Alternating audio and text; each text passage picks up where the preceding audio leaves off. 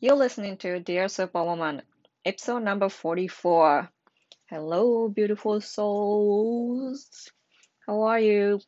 I hope you guys staying very well and healthy and happy and of course safe. 皆さんお元気ですかあの、2月初旬ですね、2月、米国東部時間2月の1日のお昼ぐらいから2日の夜にかけてですね、ニューヨークは豪雪に見舞われまして、米国北東部ですね、マサチューセッツ州とか、コネチカット州とか、ニューヨークもそうだし、ニュージャージーとかもそうなんですけども、これはね、もうすんごい大雪だったんです。で、電車も、電車も2月の1日のお昼ぐらいから全面運休になって、その前にですね、これはやばいなって、なんとなく感触があったんですよね。で、帰りますって言った途端に、その電車が全面運休になったので、本当良かったと思います。で、えっと、いつもお伝えしていることなんですけども、この2月じゃない、今年の1月後半から無料の Facebook グループスーパーウーマンのラウンジで最低でも月2回は生理のことについて結構深く勉強するミニワークショップを開いています。で、前回、前々回は小麦のこと、で、前回は乳製品のことについて、ポッドキャストでもインスタでも言ってない、だいぶ詳しい話をしています。で、これはあの、インスタグラムのプロフィール欄から、そのページに飛べますので、ご興味のある方はぜひいらしてください。あと、これに、これと、さらにこの、今無料で配っている、えっ、と、基本の食べ物のお買い物リストっていうのを作ったんですね。で、これを見ながら、あの、私のこの Facebook グループのワークショップなんかに参加していただくと結構よくわかることがあると思います。で、ぜひぜひ皆さん、この、この、あ、この PDF もインスタグラムのプロフィール欄からゲットできますので、どうぞ持ってってください。で、あの、今また2月の、2月の大体半ばぐらいまで無料のサイキックリーディングをやっています。で、サイキックリーディングなんですけど、あの簡単に言うと、その時々の必要なメッセージを私が皆さんの皆さんを守ってたりとか導いたりくれてる、導いたりしてくれている存在の人たちとチャンネルして、今の必要なメッセージを、今ね、ご自身に必要なメッセージを私が言葉としてお伝えしています。ごめんなさい。それで、結局どういうふうに見える、私にとって見えるかっていうと、あの、イメージがバンバン出てくるんですね。おしゃ、あの、チャットでやってる、インスタグラムのチャットでやってるんですけど、でイメージがバンバン出てきて、で、それをお伝えしてるんですね。で、そこでなんかこういろんなヒントが出てきたりするんですけど、言葉じゃないんですよね。なんかでも感覚でなんかこう言ってますっていうのがわかるっていう感じなんですけど、もしなんかこう、聞きたいことがあったりとかしたら、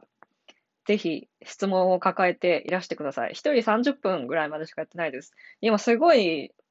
すごい人気人気って言ったらいいのかな？人気というかまあ、時間が合わないこともあって、今、ウェイトリストに25人くらいいるんですよ。で、なんでかっていうと、米国時間と日本時間がなかなかのこのスケジュールが合わせづらくて、それで皆さんにお待ちいただいてるっていうことなんですけど、の皆さんにお待ちいただいてる間にですね、そう、あの、どんどんどんどん、あの、お申し込みいただくんですね。で、お待ちいただけるのであれば、多分ね、今から、今からやったら多分3月、3月ぐらいになってしまうんですけど、もし、あの、お待ちいただき、中にお待ちいただけるのだったら、受け付けますの、受け付けていますので、ぜひ、インスタグラムの DM で教えてください。では、本編に行きます。さあ、では、本編に行きましょう。えー、乳製品は私のところにあの来ていただく方にはしばらく避けてみませんかっていうふうに、あの、サジェスチョンはしてるんですけども、なんでそもそもその乳製品が良くないかっていうとですね、その問題はその乳脂肪分とか乳糖とかじゃないんですよ。まあ乳糖と不対症の方とか下痢するから、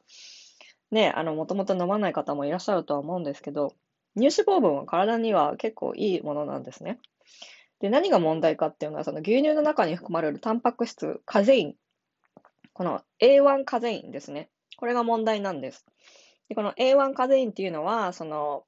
体内に入ると、その、炎症を起こしやすくするっていうふうに言われてるんですね。で、全員が全員、その A1 カカゼインに、その人間全体が、人間全、全人類がその A1 カゼインに敏感っていう、敏感なのかっていうとそうでもなくて、人によります。で、それをですね、その敏感かどうかっていうのを調べる方法、血液検査とかそういうのが今ないんですよ。で、どうやって自分の体が敏感なのかっていうのがわかるかっていうと、まずやめてみないとちょっとわかんないことが多いんですよね。だから、あの、1ヶ月くらい完璧にちょっと立ってみてくださいっていうふうにお伝えしてるんですけど、で、まずそのサイン、もしかしたら自分の体が敏感かもしれないっていうサインの中にですね、この花粉症、大きくなって、今の成人してからこの花粉症になったりとか、その、あとはあの、喘息だったりとか、そういうのはなってらっしゃる方っていうのは結構これが、これがサインだったりします。全員が全員ってわけじゃないんですけど。で、あの、私の生理コーチ、私の生理コーチの方はですね、やっぱりこの、私はその直接見てないんですけど、私の生理コーチのそのニコール・ジャーディムさんは、やっぱりこの、もうもう何千な、何千人も見てらっしゃるので、あれなんですけど、その乳製品をまずやめてみて、やっぱもう、肌がもうピカピカになった、なって、その PMS とか、その原因不明なニキビとか、そういうのが劇的に改善した例をたくさん見てるんだそうです。私はまだちょっと人数が、彼女より人数が少ないので、そういう例を直接見てないんですけど、そういうこともあるそうなので、ぜひぜひ、あの、できるのであれば、やってみていただきたいです。1ヶ月、その1ヶ月、その避けてみるのがいいです。で、結構避けるのって難しいと思うんですよね。でも、代替のもの、例えば、その日本で売ってるのかわかんないですけど、ライスミルクとか、ココナッツミルクとか、アーモンドミルクとか、日本では、日本で手に入るのって言ったら多分豆乳だと思うんですけど、まあ、豆乳はまあ、ある程度はいいにしても、もし、もちろん豆乳はいいです。牛乳よりはいいです。で、もしでも他にチョイスがあって、こチョイスがあるんだったら、そのライスミルクとか、ココナッツミルクとかアーモンドミルクを取ってみるのがいいかもしれません。で、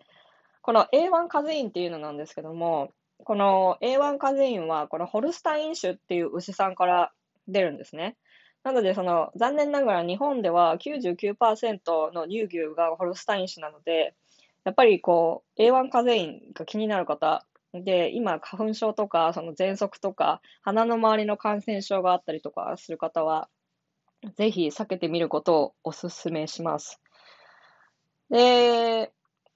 こんな感じだと思うんですけど、何かも、これよりもっと詳しいこと？をお聞きになりたい方はですね、